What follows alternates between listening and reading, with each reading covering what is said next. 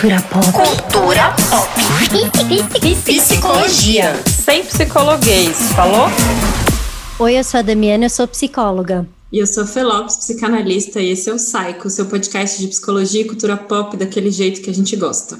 Tipo quando aquele Instagrammer que você admira responde o direct que você manda e não te deixa no vácuo, sabe? Essa sensação boa de ser notado. Por falar em direct, um dos nossos ouvintes enviou um post e disse: Que tal se vocês falassem desse assunto? Como aqui no Psycho, a voz do povo é a voz de Deus, a gente não só vai falar do assunto, como a gente trouxe a própria autora Lívia Jorge para conversar. Dami, lê aí o post da Lívia.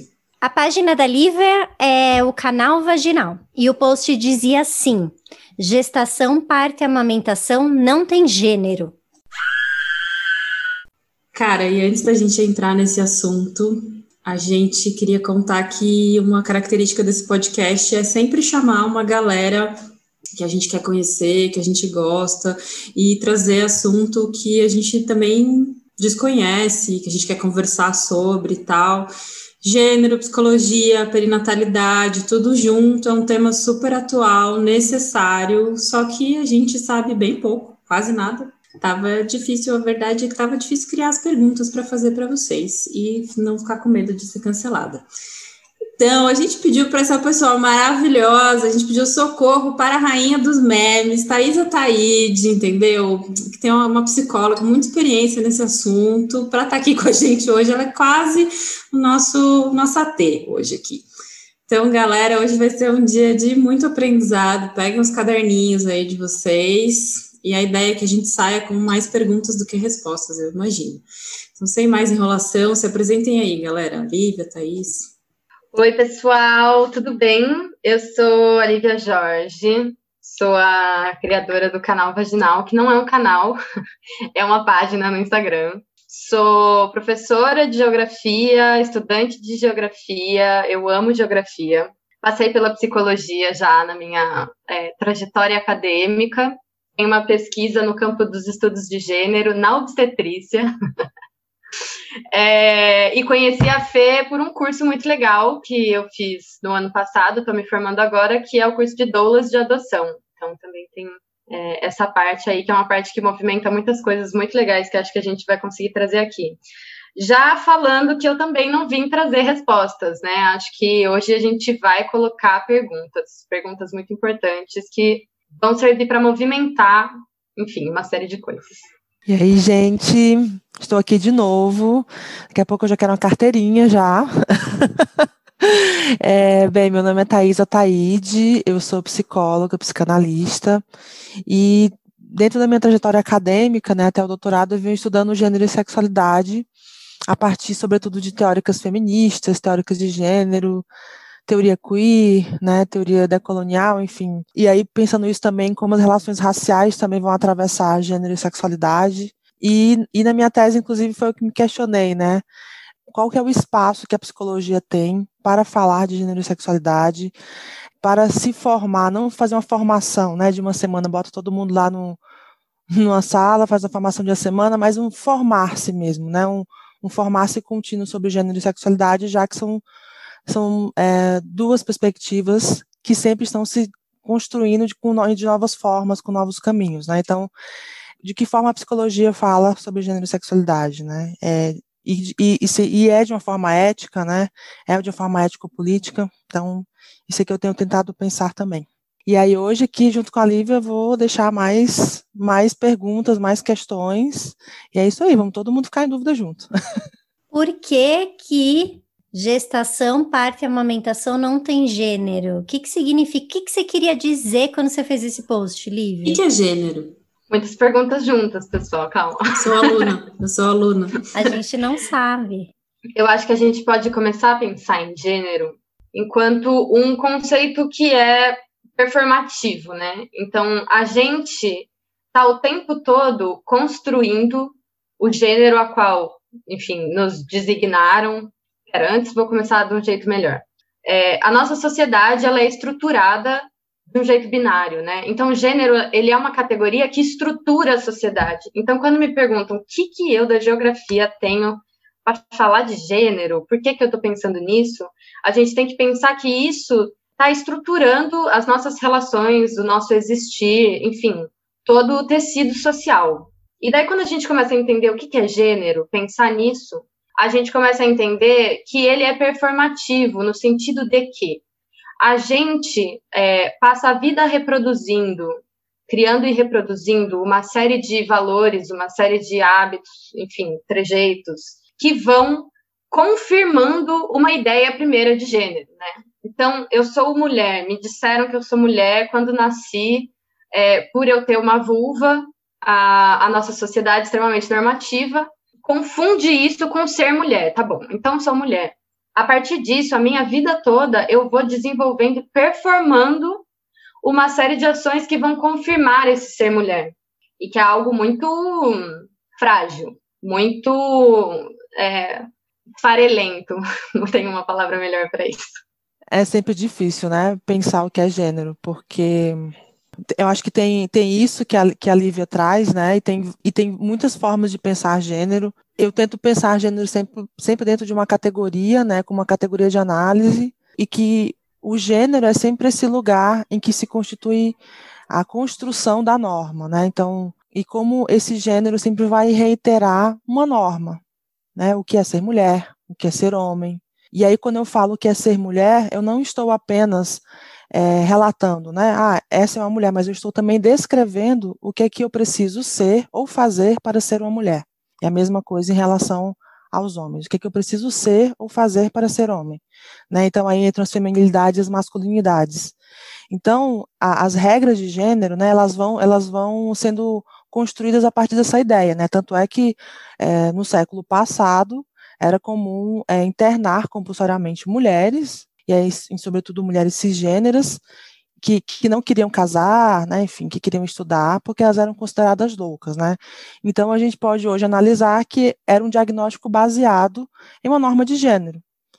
É, e aí eu vou concordar, né, com muitas teóricas e teóricos feministas e queer que vão falar que gênero é uma forma de, é uma técnica, na verdade, é, dentro das relações de poder que permite construir regras, né, dispositivos, formas de pedagogizar, de regular corpos, de governar corpos, né, e de como esses corpos deveriam ser. E aí a aparição de gênero, do conceito de gênero, né, da ideia de gênero é tão importante, né, para é, quanto a aparição da sexualidade também, porque a sexualidade também é algo que vai construir normas, né?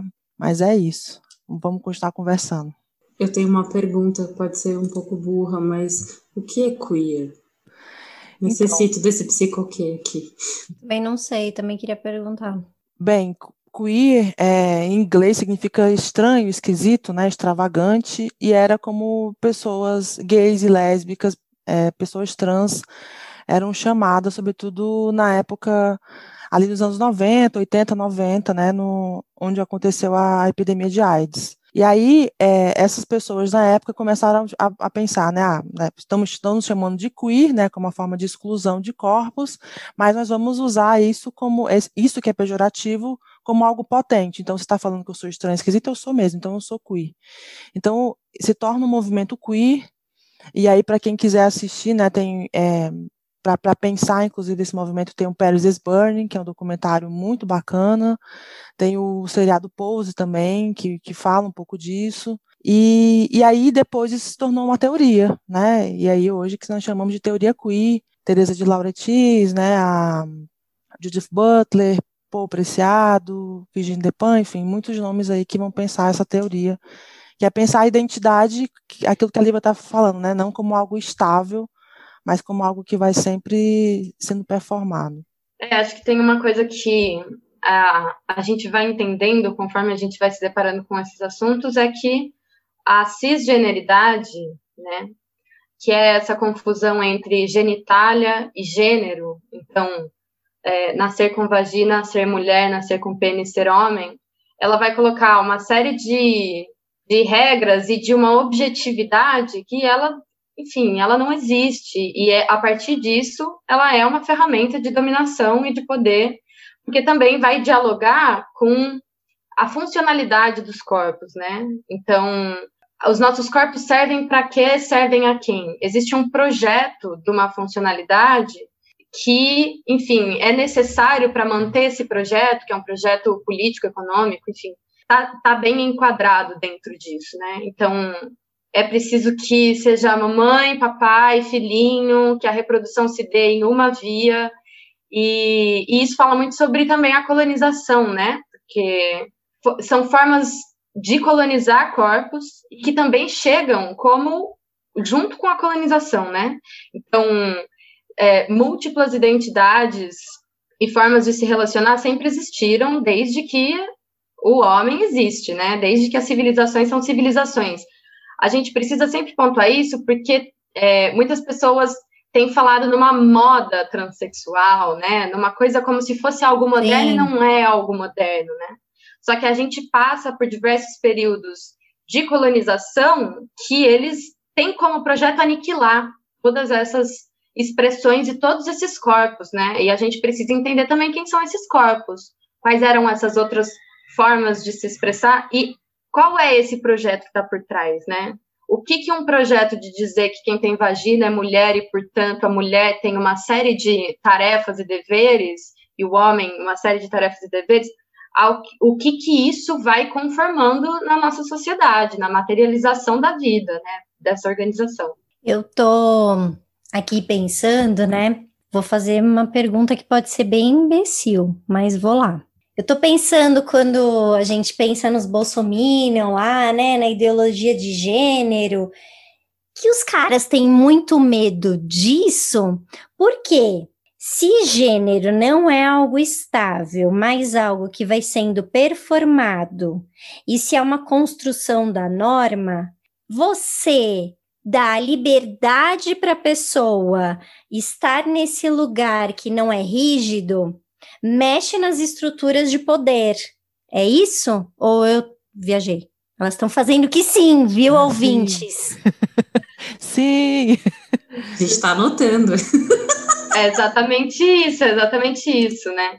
E eu, eu você falou em, em Bolsonaro e tal, e eu fico pensando também num policiamento de gênero, né, que a gente tem, que é um policiamento para você se manter nesse seu lugar enquanto, enfim, enquanto mulher cis, enquanto homem cis, a gente já já pode por um, um glossário Mas é, é. Sim, é... sim, porque quem tem o poder são os homens cis, que são os homens que se identificam, pessoas que nascem com pênis e se identificam socialmente como homens, é isso?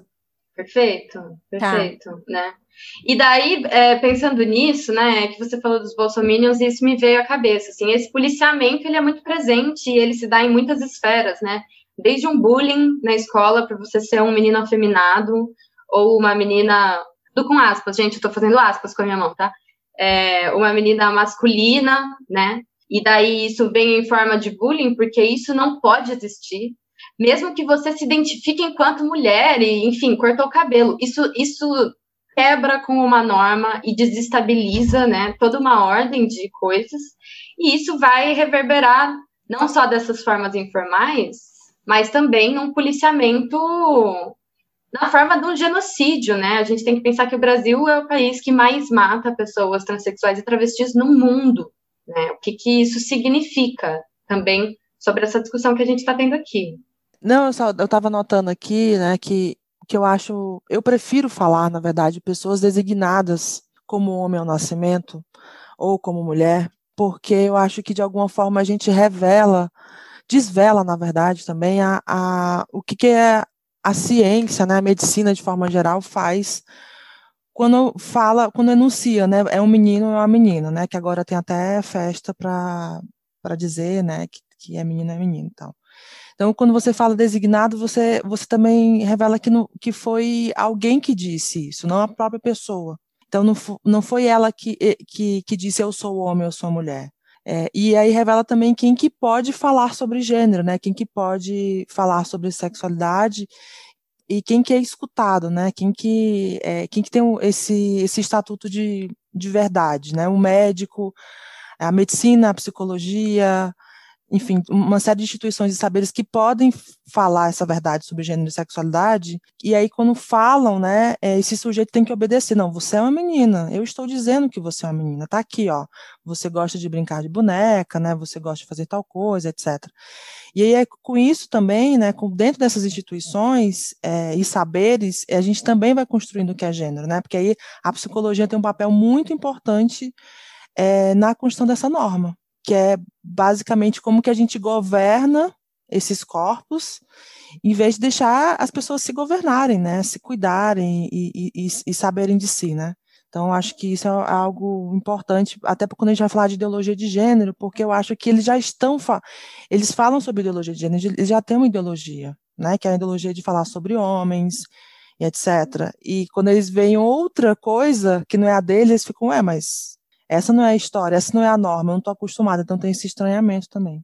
Nesse campo, tem um papo, talvez uma treta, não sei, dentro da própria psicanálise, né? E vamos pensar que é psicanálises e psicanalistas, né? Não é uma entidade, mas dessa coisa das crianças que são designadas como homens ou como mulheres, e que então eu não deveria designar, eu, deve, eu deveria dar um nome neutro e não não atribuir um gênero àquela criança de cara, independente do formato do corpo dela, porque então esse deveria ser o lugar. Existe, é, pelo menos eu já ouvi muito esse debate sobre se a gente deve, dentro dessa bolha da humanização de parto e nascimento, dessa galera que discute um tanto isso e tal, tem esse debate. Então, se eu devo, então, não chamar de menino ou de menina, deixar que a criança se autodeclare em algum momento, como ela se entende, e propor um nome que ela possa performar da maneira como ela entender que vai ser mais adequado para quem ela é. O que, que vocês pensam nisso? Assim, a gente já vai um tanto flertando com o que a Lívia trouxe no post de que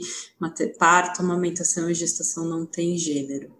É, eu acho que no mundo encantado, fantasia e do sonho, isso seria incrível. Só que, como a gente falou no começo, gênero é uma categoria estruturante da nossa sociedade. Então, é, ser menina ou menino implica uma série de atividades dentro das instituições das quais a gente faz parte, né? Então, dentro da escola, dentro da família, então, eu acho muito difícil, ou você e a criança vão para uma ilha e tentam colocar isso como uma forma aberta e fluida, enfim, de construção e desconstrução, né, e movimentação, mas na sociedade que a gente vive, a gente tem uma estrutura que é organizada em mulheres e homens, e para se desvincular disso é muito difícil, né? Concordo com você, Lívia. Eu acho que eu acho que a gente luta por utopias, né? Não é por isso que eu vou deixar de sonhá-las, porque eu preciso sonhar até para saber aonde eu quero chegar, né? Mas a gente vive numa sociedade em que nós somos a todo momento pedagogizados, nossos corpos são pedagogizados é, para nos movimentar, é, para estar como, como determinado gênero, e quando não estamos, nós somos punidos de alguma forma, né? Então, para mim, né, o que mais importa é fazer com que as pessoas que forem cuidar dessas, dessas crianças, elas saibam que o gênero é isso, o gênero é uma coisa que se modifica. E que, e, e sobretudo, né, eu acho que até um, um, debate anterior, que é um debate sobre a infância, de ouvir as crianças, né, é, de entender que elas têm voz e que elas podem falar, que elas devem falar, cria um espaço, né, porque não é só sobre gênero, né, é sobre gênero, sobre sexualidade, é sobre tantas outras coisas que ela pode trazer, né? E aí, é, como que essa criança encara isso? Então, estar aberto para ouvir essa criança, para mim, é mais importante do que pensar né, nesse mundo é, que a gente quer, que é utópico, mas eu acho que esse mundo em que os pais possam ouvir essas crianças é mais palpável, de alguma forma, mais material, mais próximo da gente, ainda que a gente esteja longe, né? É, eu gosto de pensar que é isso, eu vou, eu, des, eu vou designar muitas coisas para este sujeito que acabou de chegar, porque ele não fala, ele não diz, eu vou dizer por ele muitas coisas, né? Mas ao, o que eu entendo do processo, então vocês me corrijam se eu estiver errado aí, é que eu tenho que estar aberta para quando ele começar a me trazer de volta, que eu vou propor, né? Durante um tempo, principalmente para quem tem crianças pequenas, é você que propõe. você que nomeia, você que dispor, até que aquele sujeito fale. E acho que a questão é quando é que a gente esteja aberto para rever aquilo que a gente propõe, né? Assim, porque a gente também tem sonhos, né? Eu gosto muito, não sei se vocês gostam, é, daquele do Longe da Árvore. Não, um livro, um filme, um documentário, é não sei o que, Solomon. Não lembro o nome é dele. É o Andrew Solomon, o Longe da Árvore, que é a tese de doutorado dele, que ele fala sobre isso, quanto que os filhos é, é essa metáfora, né? Caem longe da árvore e aí o que, que é, como que a gente faz para aceitá-los da forma que eles vêm? Porque muitas vezes é isso. A gente fica nesse lugar de tentar fazer com que eles se adaptem à nossa projeção do que a gente gostaria que eles fossem. E o que eu gosto desse livro é porque ele inclui a projeção da, dos, da, do, dos pais, do tipo, tem a minha projeção, tem o que eu sonhei para você, que é isso aí, bicho, você vai demolir ilusões, é isso, mas tem, tem uma ilusão que eu não posso dizer que eu não tenho, porque se um bebê não é sonhado, cara, tem. não tem lugar no mundo também, né? Então tem lá, eu tenho uns sonhos. Se ela vai seguir ou não, sei lá, já contei isso em outro evento, não lembro, outro live, a gente faz tanta coisa nessa quarentena, que foi, eu queria muito que a minha filha fizesse lutas, ela quis fazer balé, foi muito frustrante. É isso, meu. Tem uma pessoa que tem desejos contrários aos meus, na imensa maioria das vezes. É, então é isso. Que no curso de dolas de adoção você, eu você falei... falou também. É, você falou que acho que tinha um sonho que ela nascesse com o cabelo enrolado. Esse eu não sempre falo, foi. É, eu é. sonhei muito o cabelo enrolado. O cabelo dela é tipo, é liso que não fica uma fivela, ela escorrega assim. É o primeiro luto, é o do filho que a gente sonha. Filho de... Mas eu preciso ter sonhado, né? Para poder me relacionar e ir lá descobrir que quem tem cabelo liso usa condicionador. Eu nem sabia, por exemplo. Né? Coisas assim que eu nem imaginava. Achei que lavava com sabão da pia, já estava já tava ótimo. Mas enfim, para a gente também dar lugar um tanto para essa é verdade. Você tá rindo, mas é verdade. Para dar lugar. Como assim, Fernanda? Só existe hum, coisa para cabelo liso. Não, mas eu achava que cabelo liso você podia usar qualquer coisa, entendeu? Não ah, eu um também tenho essa fantasia, não é assim? Não. Você só lava com não, sabão não, e enrola, fica bom? Não, não. Ah. Sim, mas dessa coisa que você está falando do sonho, eu acho que é interessante pensar que quando, por exemplo, eu era criança, lá nos anos 80, não tinha essa possibilidade de você ser outra coisa que não uma menininha que fizesse balé e usasse uma roupinha, sei lá o quê. Hoje, a minha filha, ela vê a Pablo, ela reconhece que é uma mulher porque ela quer ser reconhecida dessa forma, ela fala isso. E aí eu pergunto: "Ah, e você?" Ela fala: "Ah, por enquanto eu sou menina." Quando eu era criança, não tinha essa possibilidade. Então, a gente também tem que pensar que é uma discussão muito nova. E que aí muitas vezes é difícil, tem muitas vezes que eu ouço assim: ah, o psiquiatra está dizendo que talvez não seja isso, talvez seja algo que ela queira ou ele queira chamar atenção. É, o quanto que a sociedade inteira está travada e fica nessa resistência de não aceitar algumas coisas que surgem, né? Que as crianças e os adolescentes que vêm hoje têm outro chip, eles estão em outro lugar. É muito interessante de ouvir. Sim, e eu fiquei pensando aqui também um pouco do que a Thaís falou, né? Sobre a legitimidade de falar e de, e de ter um lugar também para ser ouvido, né? Porque ontem eu estava discutindo com a minha irmã é, que por sinal foi quem marcou vocês no meu post, então muito obrigada, minha irmã Clara Jorge, psicóloga maravilhosa, gente. Enfim, a gente estava falando como tem uma questão, né, da mudança corporal. Então, o adolescente, o pré-adolescente transexual, ele tem ele tem que passar com mil e um especialistas e a todo momento é dito que não se pode mudar o corpo porque o corpo é natural, porque ele precisa ter maturidade e uma série de coisas. Enquanto a pré-adolescência cis, constantemente transformando seus corpos, né? Eu comecei a tomar pílula anticoncepcional, vulgo hormônio, com 12 anos, né? Enfim, uma série de, de meninas que fazem cirurgia, de homens que trabalham o corpo, né? Então, o que, que é o altero... Al, eu não sei essa palavra. Alguém me alterofilista? É isso? É, dos caras que ficam é. fortão, é isso mesmo. Marombeiro. Uma pessoa Marombeiro, que constrói seu corpo. Crossfiteiro, é o crossfiteiro. Uma pessoa que constrói o seu corpo. e é aceito enquanto uma pessoa que constrói, que modifica, enfim. E por que que quando a gente está falando daquilo que foge à cisgeneridade, que é um projeto político, toda hora eu, eu vou falar isso, porque a cisgeneridade, assim como a branquitude, Total. elas estão aí para instaurar essa norma e para punir tudo aquilo que não fizer parte, né? Então, eu acho muito louco, porque existe também um esforço da cisgeneridade de, de entender coisas que não fazem sentido. Eu estava vendo o vídeo da Grada, Grada Quilomba, que. Mas é o livro dela, é, basicamente. Mas é isso, né? Ela fala como a branquitude se esforça para fazer o racismo, que é algo que não faz nenhum sentido. Existe um esforço para fazer aquilo parecer como se tivesse pé e cabeça, né? Existe um esforço para instaurar aquilo enquanto um discurso coeso. E é a mesma coisa, enfim, não é a mesma coisa, mas a gente pode fazer esse paralelo com a cisgeneridade, né?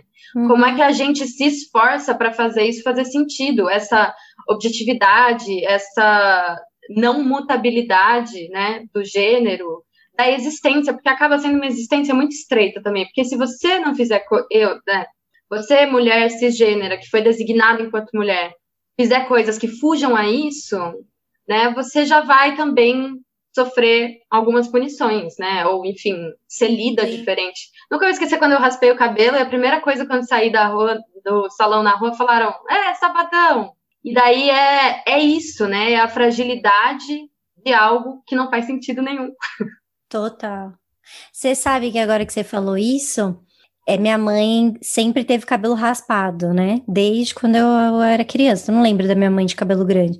E isso era uma coisa que me marcou muito. Toda, toda não, muitas vezes que eu saí com ela, as pessoas gritavam: sapatão! E aquilo me fazia tão mal. E aí eu falava, mãe, por que, que você não deixa crescer para as pessoas pararem de falar? E ela, porque eu não gosto. Problema deles. Mas é, são pequenas coisas que ficam muito marcadas mesmo né, nisso que você está falando. Nossa, nunca tinha parado para pensar nessas coisas. E para a gente pensar no próprio uso do sapatão, né? Porque seria um problema se, né? Assim, se de fato é isso disso que Exato. se tratasse. Né? Porque vira um xingamento, é a mesma coisa que me chamar de preta, porque isso, porque a gente está usando numa lógica, numa chave de isso. humilhação, né? E daí um pouco do que a Thaís falou também, quando a gente começa a falar sobre gênero, muitas vezes isso já se confunde automaticamente com sexualidade, né? Então, você ser designada mulher, você nascer com uma vagina e ser designada mulher, automaticamente também te colocam a heterossexualidade enquanto possibilidade de existência é, única e plausível, né? Então, quando você começa a mexer nisso, você começa a invocar é, gênero e sexualidade, e quando a gente começa a estudar, a gente também consegue começar a entender como essas coisas são separadas e são múltiplas, e tem, enfim. Ai, gente, palestrei aqui, fiquei falando Explica pra gente um pouquinho dessa diferença, gente, de gênero e sexualidade. Eu acho que isso é importante. Então, na verdade, né, eu acho que tem muita confusão com, em, falando de gênero e sexualidade, porque as pessoas realmente esperam um determinado comportamento, uma determinada expressão quando você se relaciona com pessoas ou do, do mesmo gênero que o seu, ou do gênero ou, ou de outro gênero, né? Então, se você, é, independente de qual gênero você tenha, se você desejar ficar com a mulher, é como se você tivesse que automaticamente se tornar um homem, né? Assim, é uma coisa quase automática. E é, é, é a tal da equação, né? Que a, a Butler vai falar, que a, a genitália, é, eu não vou lembrar agora exatamente o que ela fala, mas é como se fosse genitália, desejo sexual, gênero, enfim, tem que ter uma coerência. Se algo sai dessa coerência, é como se desse um bug nas pessoas. E eu acho que é isso, que é esse bug que dá quando as pessoas percebem, por exemplo, que existem mulheres trans que são lésbicas, que existem homens trans que são gays. Porque se, se eh, na cabeça das pessoas, né, se ela deseja estar, né, se um, se um homem quer estar com outro homem, então ele, então é obviamente que ele é uma mulher. E isso faz parte da matriz, sexo, da matriz heterossexual, que sempre quer é, e aí, é, aí é que entra a sexualidade, né, que sempre quer que um homem esteja com uma mulher, né, e vice-versa. É, então, a sexualidade, ela tem muito mais a ver com, com os afetos, né, com o desejo, e, a, e o gênero tem muito, tem muito mais a ver com, digamos, a forma como eu me expresso, com a minha identidade, é, como eu me construo. E eu acho que é até uma construção política, né? Quando eu falo construção política, eu não estou falando necessariamente é, das mulheres trans. Estou falando das mulheres cisgêneras, inclusive, que estão aqui. Porque o gênero, ele sendo ele uma ficção, né, que eu acredito que o gênero é ficção, a gente está só imitando ele, não tem um gênero original, então estamos todas dentro dessa ficção, né? Então, como que eu me construo politicamente? Por que, que eu falo que eu sou mulher se tem um monte de coisa aí que estão que falando sobre ser mulher que eu não concordo? Porque isso é identidade política.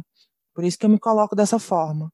Então, o gênero faz parte muito mais de uma forma que você se identifica, de como você se expressa, e a sexualidade tem muito mais a ver com seus afetos e com seus desejos, ainda que essas duas coisas sejam, sejam muitas vezes confundidas, né? Quando a gente fala, por exemplo, de uma criança viada, né? É, já vi muitas, é, muitas mulheres trans falando isso, né? Eu fui uma criança viada, porque era assim que, que era assim que me designavam, era assim que me chamavam, né?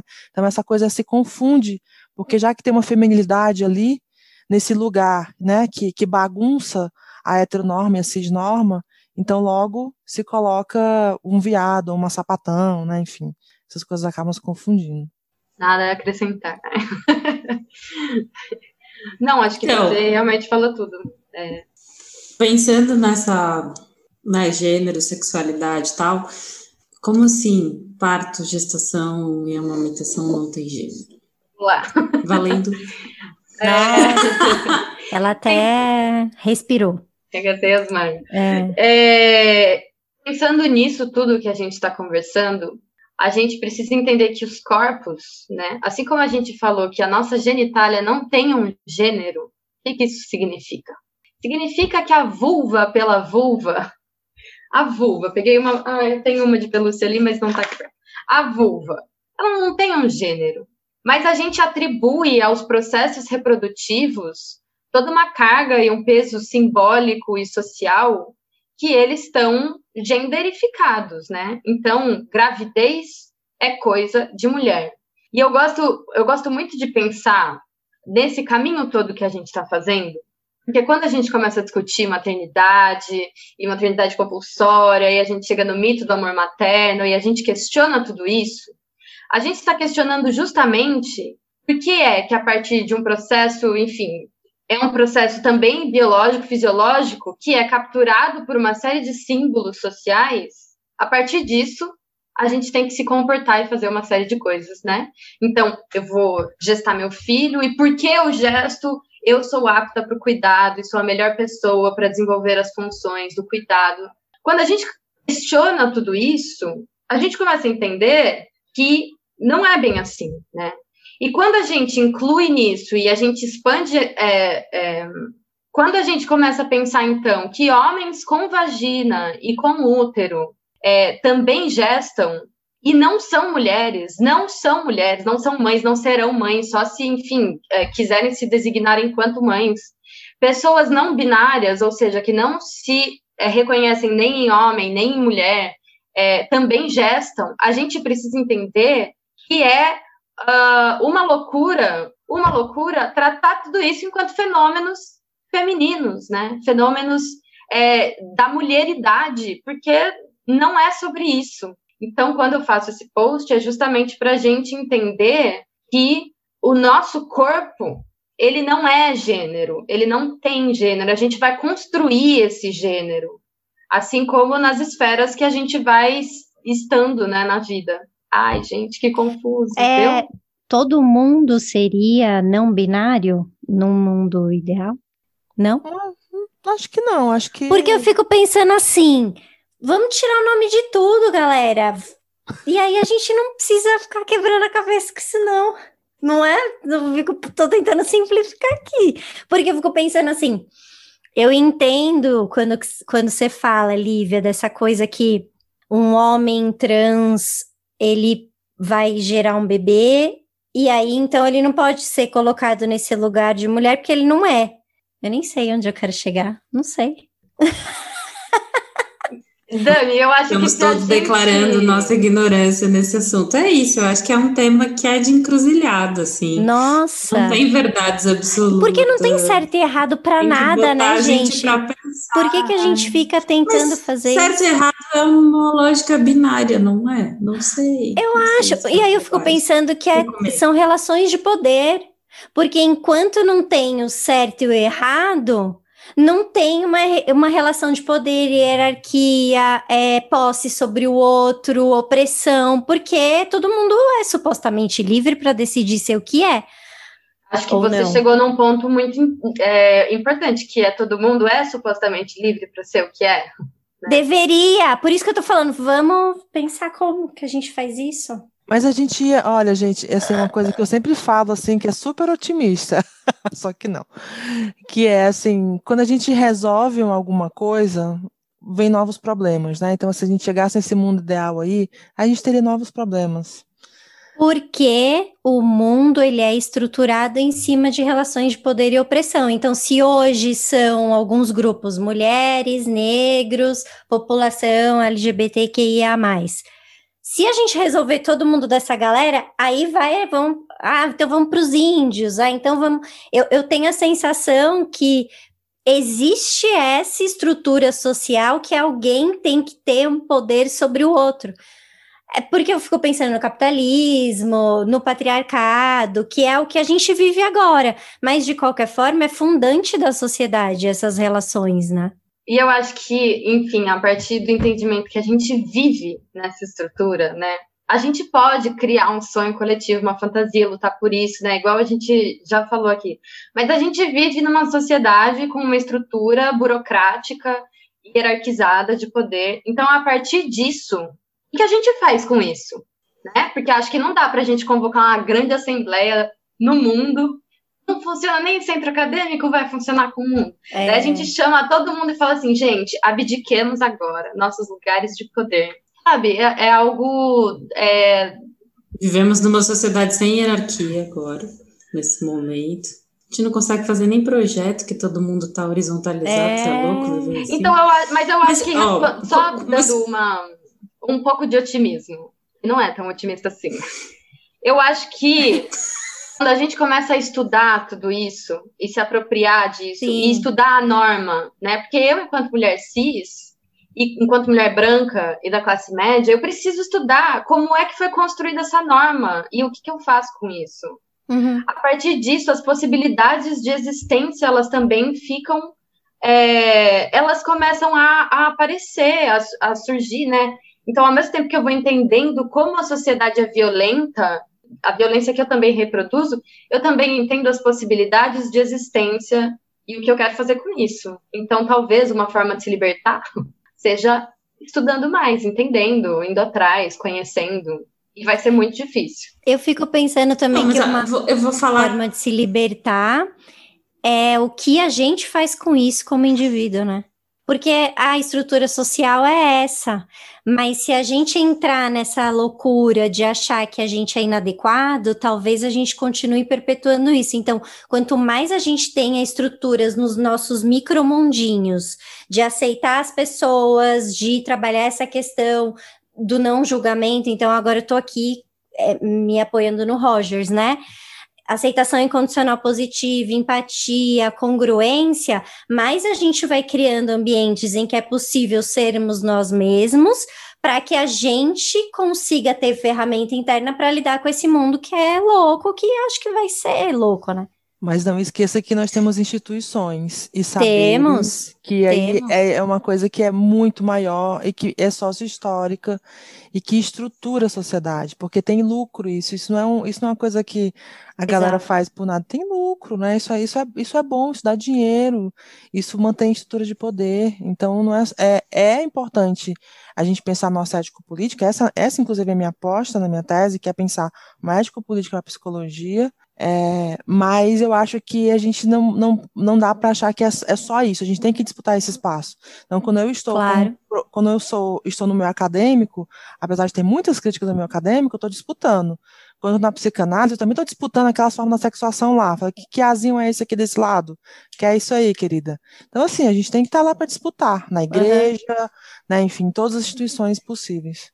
É um debate que a gente faz muito quando a gente trabalha com raça, né? Que a gente precisa falar do racismo institucional, porque o racismo não é uma questão interpessoal apenas, é também. Mas eu vou voltar lá, porque eu ainda tô na mãe, na gestante e no parto, que vocês deram uma escapadinha aí, muito Não, que teórica, falando bonito e tal. Eu até me perdi no que vocês estavam Sabe o que eu falando. tô pensando? Que, meu, deveria ter outro para falar disso, porque é muito complexo. Não, mas eu preciso. só eu tenho uma parte. página sobre aleitamento. Aleitamento. Eu já parei em aleitamento porque já sei que não posso falar materno mais. Aleitamento humano. Então eu preciso. Eu preciso desse pedaço. É, eu e a Tia Coa, a gente sofre muito no Ibaiá, que a gente tem uma página de apoio à amamentação negra é, no Instagram e até na construção do que a gente escreve. Que tá, tudo bem, eu, eu tenho esse debate quando eu vou pensar sobre racismo, que é de dizer que o fato de você só mudar a maneira como você fala não faz de você uma pessoa antirracista. Eu tenho consciência disso que o fato de eu escrever aleitamento humano não faz eu deixar de achar que o aleitamento é materno. Mas passa por aí, para vocês entenderem. Há um tempo atrás, teve uma treta, depois de um post de uma pessoa que chama Marília Moscou, eu não sei é, qual é a formação dela, é, sinceramente, Eu até tive, posso... eu tive uma aula com ela no geral. Que, que- ela é o quê? Ela é antropóloga? é socióloga. Isso. Que ela disse que usar a a palavra mãe como sinônimo. o- Quando eu disse que usar a palavra mãe como sinônimo genérico e automático de ges- de gestante, lactante, puérpera, ela diz que mãe, é- mãe É uma categoria excludente. é uma categoria excludente que seria transfóbico, inclusive. Sim. E aí teve toda uma mobilização, inclusive das pessoas do cenário da humanização do parto e nascimento, sobre a importância de que mãe seja sim uma palavra a ser usada para designar a pessoa que gesta. Não sei qual foi o debate, confesso que não acompanhei, porque é muita treta que rola na vida, né? Foi. conseguir acompanhar todas. Mas eu fiquei com essa curiosidade, assim, sobre essa história. E quando, quando eu vi seu post, eu falei, xiii, Marquinho, é treta esse bagulho. É, E esse final de semana, dando aula num curso de formação de doulas não de adoção, doulas de via de parentalidade Doulas de biológica, sei lá, biológica aí. É, esse foi um debate, porque a gente tem que criar um quiz para os alunos responderem e tal, e aí eu inventei lá, os meus quiz são sempre muito fáceis, eu detesto fazer prova, então eu fiz, os meus quiz são assim, tipo, certo e errado, bem simplesinho, não, eu cria uns casos para as alunas pensar, então tá bom, vou criar. Aí inventei lá um casal de mina, que uma gestou, a outra não, e aí o bebê vai para UTI, e a, uma tá lá na UTI tirando leite e a outra tá gerenciando a vida em casa. A que tá, na, isso é uma invenção, tá, gente? A que tá na UTI tá putaça, porque essa daí tá em casa, não quer ir ver o bebê, porque tem esse drama, os bebês na UTI, se vai viver, se vai morrer, é muito difícil, né? Era tudo para entrar nesse debate, na verdade, era uma aula sobre luto, não era uma aula sobre gênero. E que aí ela manda uma mensagem para Dola e fala tipo, cara, quero me separar dessa mina aí, ela não tá nem aí pro nosso filho, tá? O que você faz? Você é a Dola. Letra A, você diz, separa mesmo, escrota, tá aqui o contato do advogado. Letra B, isso não é da minha conta, porque eu, o bebê já nasceu, eu não tenho mais nada a ver com isso. Letra C, poxa, fulana, olha só, é um momento muito difícil, obviamente que a resposta é essa, né? É um momento muito difícil, né, né, mas vamos pensar que talvez para fulana de tal também esteja difícil, como é que é para ela e tal. Aliás, queria lembrar que eu sou doula de vocês duas, que vocês duas são as mães. Então, fala para fulana me escrever também, de repente eu posso ajudar. E aí o papo foi, e aí, é doula das duas? Que não é um papo que a gente tem no doula de adoção, né? No doula de adoção está óbvio que você é doula da, da dupla. Se é um Sim. casal que está adotando, não é uma adoção monoparental, está posto que a adoção é das duas. Deu uma bugada geral, assim, mas como assim? Doula de duas pessoas? Você não é doula. Eu falei, aí, aí ficou um drama, assim. Tipo, mas não é doula só do corpo que gesta? Eu falei, mano, então vocês botam uma aula de gênero aí, porque vocês me mandaram Nossa, eu complicar. que. Eu, Eu na minha cabeça, doula era doula do casal. Nunca pensei doula, doula da gestante. Então, não puérpera sei, eu, eu acho que isso atravessa essa fala Sei. da Lívia sobre é, gesta- gestação, parto e amamentação não ter gênero. Aí eu fiquei pensando se doulagem tem gênero, e se isso é exclusivo ao corpo que gesta. A pessoa, entende? Se isso é exclusivo do um, porque será que a gente também não está perpetuando uma coisa que tem a ver com aquele, com essa compulsoriedade aí dessa pessoa que vai ser a mãe, não sei se posso chamar mais mãe, não sei, tô perdida. Então é isso, gente, falem aí dessa treta. Mas eu queria. Você fez uma pergunta, né? Que foi. Fiz um milhão. Quando a gente é doula, será que a gente doa só, só desse corpo que gesta, né? Queria saber sua resposta. Não, Então, eu, acho que eu não. acho eu acho que não, mas eu não sei, sinceramente. É, isso, isso na dolagem de adoção é muito claro que não. Na, a reivindicação de muitos casais de mulheres é justamente de que ambas possam ser chamadas como mãe, por exemplo, independente de quem gestou. Né? E a gente na adoção reivindica que a gente seja mãe e pai, independente da gente ter gestado ou feito biologicamente aquela criança. Então, não sei, não sou capaz de opinar, estou fazendo a Glória Pires, eu só quis mandar a treta, assim mesmo. Então, eu acho que tem uma coisa que eu acho que ela é importante dizer também, até com isso que você trouxe agora, que é assim, dizer que a amamentação não tem gênero, por exemplo, não significa dizer que aquela pessoa que vai amamentar tem, não tem um gênero, porque individualmente essa pessoa pode ter. A amamentação não tem gênero, mas eu, Thaís, quando enquanto amamentar, eu tenho um gênero, né? E se meu gênero é, enfim, mulher. É assim que eu me identifico, né? Vai ter outra Agora pessoa que não vai ser. Não vai ter esse gênero. Vai ter um gênero diferente do meu, ou não vai ter nenhum gênero. Ou vai se identificar com outros gêneros, né? Com gênero, com, com outras formas, da qual eu, não, eu, eu me identifico de uma outra forma, enfim. E aí a mãe, ela entra com uma categoria aqui, política de novo, né? Então, a- o, o maternar, né, o amamentar, eu acho que talvez seja nesse sentido, porque quando a gente fala assim, ah, não tem gênero, isso não significa que, que, que, que quem é mãe não pode mais ser chamada de mãe, porque essa pessoa individualmente, né, você, Fê, você é mãe. Mas eu acho que o que a gente está discutindo aqui é muito mais no sentido é, estrutural, né, da- de uma categoria política mesmo, né, assim, é- acho que é mais ou menos isso a coisa. Nossa, me ajudou muito. Então, a gente é uma discussão que tem a ver com o universal, não com o particular. É, eu, eu fiz aquele curso da Vera é, Iaconelli, do Psicanálise, Perinatalidade e Parentalidade.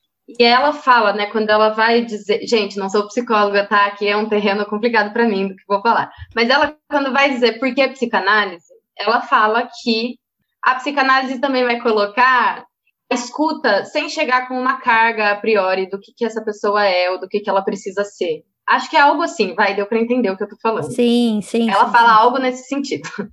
É chegar atender um- uma pessoa gestante, um parto, falar sobre tudo isso, mas sem ter algo a priori do que, que essa pessoa é ou precisa ser. Porque quando a gente coloca mulher ou homem, a gente está falando o que essa pessoa é ou precisa ser, né? É, isso vem junto. E daí eu fiquei pensando que, ah, por exemplo, no SUS, para você abrir, não sei se isso mudou, tá, pessoal? Mas no SUS, para você abrir o pré-natal e uma série de serviços ligados à ginecologia e obstetrícia, você precisa estar cadastrado enquanto mulher. Senão, É, o Tem um sistema não movimento abre. tentando mudar, mas com o governo atual tá mais atrasado, pelo que eu tava acompanhando. Então, o que que isso significa, sabe? É a exclusão. Deixa eu entender. Um, um homem trans que gesta não consegue fazer um pré-natal. É isso? Não, não consegue. Para fazer Só o pré-natal, se- ele vai ter que ser chamado de Maria. Ele vai ter que abdicar do nome social que ele usa. É nesse sentido? Nesse sentido, nesse sentido. E daí eu vejo que tem duas forças, né? Tem mais, mas assim, que tem surgido várias denúncias. Uma que é acolher, no caso de um homem trans, acolher ele, mas ao longo desse pré-natal bombardear ele com olha como seu peito tá maior, tá bonito, e tentar forçar uma feminilidade assim, goela abaixo, ou a repulsa. Então essas pessoas não serão, não serão atendidas, não terão tratamento. E pensando nesses corpos que já são alvo de, de uma violência enorme no país que a gente vive, enfim, mundialmente, mas a gente está falando de Brasil, geografia, gente. É, o que, que significa esse não atendimento, né? É, e daí eu queria só, só puxar, eu não vou falar muito, mas assim, é a- quais são os corpos que têm a possibilidade de desejar, querer ser ou ter família? Porque a gente fala na maternidade compulsória, mas a gente também esquece que o Brasil é campeão nas laqueaduras em massa na Sim. população preta, população de rua, no não atendimento de pessoas não binárias e transexuais dentro do sistema de saúde. Então, não sei. Muita coisa, né, para pensar. É, eu acho, mas eu acho que isso é bem importante, Lívia, porque o que a gente está falando é de acesso, né? É, e aí é acessar esse serviço que é básico, né? E aí pensar na categoria por isso, né? Quem, quem é que amamenta e como que a gente pode é, olhar para essa pessoa enquanto sujeito que pode amamentar, né? E não violentar para se encaixar de novo em regras, né? Eu sempre gosto de pensar que essa coisa né, da patologização da sexualidade feminina do século passado, ela, ela, ela foi se modificando, né? Assim, porque depois é, as regras de gênero, elas, elas, como elas vão se, é, se modificando também conforme o tempo, né? Então depois foi a homossexualidade, que foi patologizada, depois as pessoas trans, enfim. Então é sempre, a gente sempre encontra uma forma, né? Assim, de dizer isso não está legal. Então, quem é que pode. Isso, essa pergunta que a Lívia faz é importante. Quem que pode é sonhar, né? Quem pode querer ter uma família. Eu indico muito o texto de Preciado, de Paul Preciado, que ele escreveu, né? Quem defende uma criança queer. Que eu acho que é, é um pouco isso, né? É, ele, ele, ele se pensando também quanto essa criança que não teve. É, que não pôde ser digno de ser uma criança porque tinha algo ali de desviante, né, entre aspas, na sua sexualidade, no seu gênero.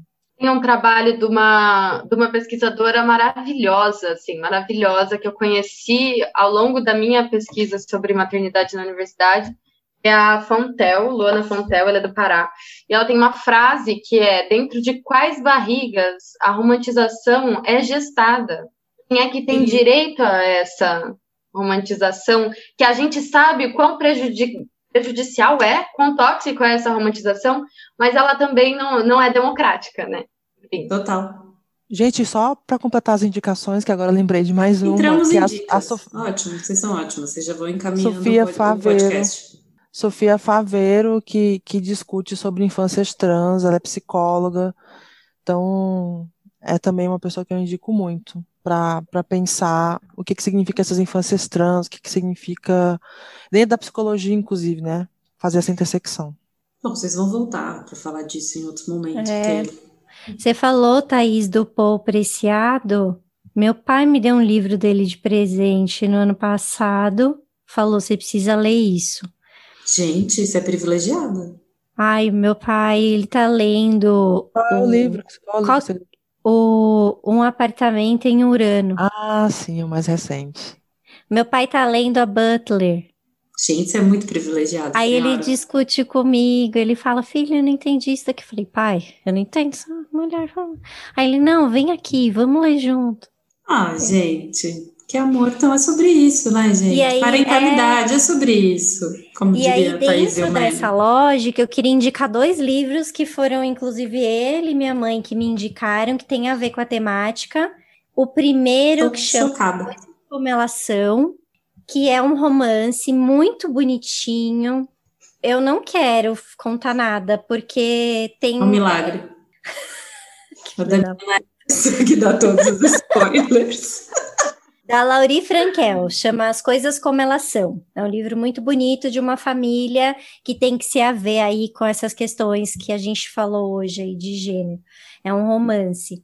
E um outro que eu li nas férias agora, recentes, é, das minhas férias da semana retrasada, é, que é, chama Tipo uma História de Amor, que é um, um autor é, iraniano que chama Abdi Nazemian que é mais ou menos a história dele, quando ele se descobriu é, gay no Irã, e aí foi morar em Nova York, e aí conseguiu entrar em contato com uma comunidade queer e, e começou a, a encontrar seu lugar no mundo, assim, muito bonito o livro, muito bonito, eu me emocionei muito com esse livro. É uma história de amor adolescente, assim, é, se passa em 89, eles amam a Madonna, então é todo é, essa... E aí, nesse período que a Thaís traz, da questão da AIDS, que estava super forte, todo mundo morrendo, e eles fazendo as... É, as passeatas para baixar o, o valor do medicamento, enfim, é, é um livro muito bonito. Ia falar uma coisa, mas eu já ia para outro lugar, então eu vou focar aqui. É, eu queria indicar um curso. Pode indicar curso? Se quiser. Maravilha. Tem um curso que, que um coletivo que chama Coletivo Doulas Pretas dá uma vez por semestre, eu acho, ou uma vez por ano, Verdade. que é Maternidades Invisibilizadas. Tem que é razão. um curso fudido, pode falar palavrão. Fudido, é fudido. Não, que a gente não fala palavrão. Mas é um curso assim, cara, que tem que fazer, assim. Pô, legal. No, no episódio tem que, tem que. Esse tem que fazer. tem que fazer, é. Olha, gente, ela queria- sabe os episódios tudo. Eu sou fã, né? Eu cheguei aqui, eu era fã, era amiga de vocês na minha cabeça. gente, Conversava, tava aqui gente- assim, nossa, a gente é mal tudo bem? normal, assim, a gente erra o nome do- da pessoa. Tudo, tudo. Fala de vocês na doida. análise. Gente, Meu Deus! E a gente não. Ó, você vê, a gente tá aqui e não sabe nada do que você, Você vê, é ensinou um monte de Essa coisa, é a não tem verdade, um- só, só semblante. É, tá. Outra, outra indicação é um desenho que tem na Netflix, muito legal. Qual? E é Xirra. Mas, gente, não é. Xirra do jeito que a gente conheceu lá atrás. Sim, É outra Xirra. Mano, é um desenho da hora demais, assim. Nossa, Comendo, emocionante. Chorei em diversos episódios. E eu também queria indicar o, ca- o canal, não pode, né, Dani? É a página da Geni Nunes no Instagram, que é uma pesquisadora foda, assim, que vai falar sobre uma miríade de assuntos, trazendo sempre a perspectiva de gênero, de raça. Miríade, De- né? Olha como ela é puta. Nossa, Bom, vale eu vou pena. mandar dicas, então, assim, as minhas dicas são bem menos, assim, elaboradas que a de Só vocês. queria falar que a. Geni é maravilhosa, sigam ela. Ela é tudo. Ela é Depois eu tudo. mais dicas também. Cara, eu tenho dicas bem simplórias, assim, acho que o que eu mais aprendo sobre essa temática é, são com as pessoas trans e, e tem um, um Insta que agora eu não vou exatamente lembrar o nome, que fala de micro-identidades, micro, que vai falar das, sabe, aquelas que são bem específicas. Eu aprendi várias coisas recentemente nesse, eu vou achar ele, depois quando a Thais falar dela, eu, eu acho aqui. Mas é, eu gosto muito do Popo Vaz, do Psiquiatrans. São, isso todos são Instagramers. Eu vou, eu vou, não vou prometer que eu vou colocar isso no, no Instagram, mas eu coloco na descrição do episódio, se eu posso fazer, certo? É, O que, que você É. vai colocar na descrição do episódio? As As dicas- dicas? é, na descrição do episódio, né? Então, Ouvintes, gente, não se iludam, Não, gente, lutem. a gente, a gente tem que acreditar. Aposta em mim, aposta em mim. Eu tô melhorando. Minha agenda tá, tá, tá melhor, tô conseguindo pensar já. Isso, a gente. É. Ah, inclusive é, é um assunto, né? A gente fechou a agenda para conseguir respirar e fazer essas coisas. Inclusive, a gente vai ter um episódio sobre fechagem. Vamos. É, então, Psiquiatrans, que eu gosto bastante. Jonas Maria, gosto pra caramba, ele tem muito mais teórico, assim. que mais? Acho que esses são os, principais que eu curto seguir. Transdiário também, posta, tem uns vídeos que eu acho interessante. Eu aprendi muitas coisas e fui caindo em textos e tal, muito por indicação deles, é, de seguir, de me apropriar. O povo é engraçado. É, acho que tem uma coisa de você também entrando nesse universo pela estética e por olhar. A gente precisa olhar, né? Eu aprendi com a Dami, que trampa muito com luto, que a gente precisa ver. Preciso ver, preciso olhar como é. Assim, uma mulher trans é uma mulher, um homem trans é um homem, é isso. É, será, posso achar esse cara gato, inclusive. Nossa, meu Deus, achei um cara trans gato. É, sabe, acho que a gente precisa fazer isso, porque dependendo, assim como a gente fala em relação à questão racial, a nossa, a minha bolha, pelo menos, é muito heteronormativa, cisgênero. Então eu quero conhecer essas, conhecer pessoas, quero estar tá lá, ir atrás e conhecer. Nessa dos desenhos, Kipo e os Animonstros é um desenho muito maravilhoso, foge dessa lógica heteronormativa. Acho que é bem interessante para pensar nisso. Então, tem um casal de meninos no desenho, e o desenho é lindão, maravilhoso, tipo, incrível. É muito, muito bacana, acho que vale a pena, tem nessa ideia da Lívia de falar dos desenhos, porque acho que também é um jeito de apresentar para as crianças a temática, que levam isso na maior, assim, isso nem é um problema, a gente nem falou do PL, mas é isso, né, gente? É, Pronto, já Ah, falamos. ridículo, né? Ridículo, tá? Sabe? Falado, tá falado. É isso. Pronto. Então vai, Thaís, fala sua dica enquanto eu caço esse Instagram aí que eu falei, das micro. Então, é, bem, Sofia Faveiro, né, que vai pensar psicologia, a, a cisnormatividade, as infâncias trans também. Indico muito a Viviane Vergueiro, é, na dissertação de mestrado ela vai pensar a cisnormatividade, é, e ela faz uma, uma, dissertação brilhante, assim, acho que vale muito a pena ler a Viviane Vergueiro. A Meg Rayara também, que, que aqui é da UFPR, né? Ela foi a primeira travesti negra que agora é doutora, é doutora e professora da UFPR, né? Então, assim, é, é alguém muito potente, muito importante para a gente ler. Indico muito, porque ela também vai pensar é, como que acontece também a racialização quando se trata de gênero e sexualidade. É, a Sara Wagner também, da UERJ, né? Ela fez uma dissertação muito incrível. Indico, eu não estou indicando nenhuma rede social, porque eu estou de saco cheio de rede social. Mas eu tô, vou indicar o site do Transfeminismo, é, que é feito pela Bia Pagliarini e a Hayley Kass, que são duas mulheres incríveis, assim, duas teóricas que eu admiro muito. E vale sempre lembrar, né, porque a gente aqui no Brasil a gente não tem memória, né, assim, a Hayley e a, e a Bia foram é, duas mulheres que trouxeram assim discussão de uma forma muito aguerrida aqui para o Brasil, né, sobre, sobre inclusive a palavra trans, sobre a palavra cis, foram muito atacadas, inclusive. Então, vale a pena entrar no site delas, ver as, as discussões, as reflexões, elas têm muitas indicações também lá, e é um, e é um, um, um site feito por pessoas trans, né, pensando dessa forma, acho que isso é sempre importante da gente como a, a Fer falou, né, sempre ler, é ler pessoas trans, e não só, né, mas assim, eu sempre insisto de que a gente precisa viver a diferença, né, assim, é, estar com pessoas trans, né, não, pessoas negras, né, pessoas, enfim, toda, toda a diversidade, né, porque senão a gente sempre vai repetir uma história. E eu acredito, né, posso ser muito brega, mas eu acho que a gente só consegue transformar essa sociedade quando a gente é quando a gente cria esses laços sociais através da amizade, né?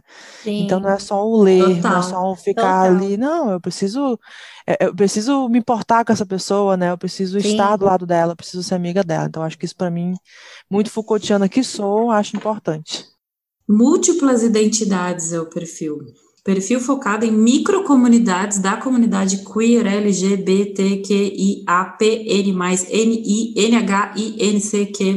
Aprendi várias paradas nesse perfil, assim, que eu nem sabia que existia. É isso, galera. Muito obrigada, gente. Vocês foram incríveis. Foi uma puta aula Nossa, pra nós muito obrigada. Aqui. Foi muito bom, gente. A gente quer trazer vocês toda semana. Nossa, a gente Ai, amou muito. A gente tá muito feliz que muito. vocês vieram, sério. Mesmo. De verdade. Se a gente falou besteira, ouvintes, não cancelem a gente, estamos todos aprendendo. Putz, agora. Ah, é, não, eu ia agradecer mesmo, agradecer por estar aqui. Foi muito gostoso conversar com vocês, conhecer Thaís e agora conhecer de verdade vocês. Vocês deixam de ser vozes na minha cabeça e passam a ser pessoas presentes do meu WhatsApp. É uma alegria sem fim. E, Sim, é muito pessoa. E indicação assim, Obrigada. segue a gente, pessoal. Segue a Thaís, segue eu, segue Dami, Fê. Fala, Sim. fala, fala o seu, fala o seu, arroba. Arroba canal underline vaginal. Thaís. Rainha Mulher, o meu Instagram é o meu nome, né? O meu nome é uma marmota. Mas o meu nome é Thaís é. Ataíde, com T-H-A-Y-Z. Isso mesmo. E o Ataíde com H-Y, querida, que o babado aqui é fortíssimo. nome artístico. Nome artístico.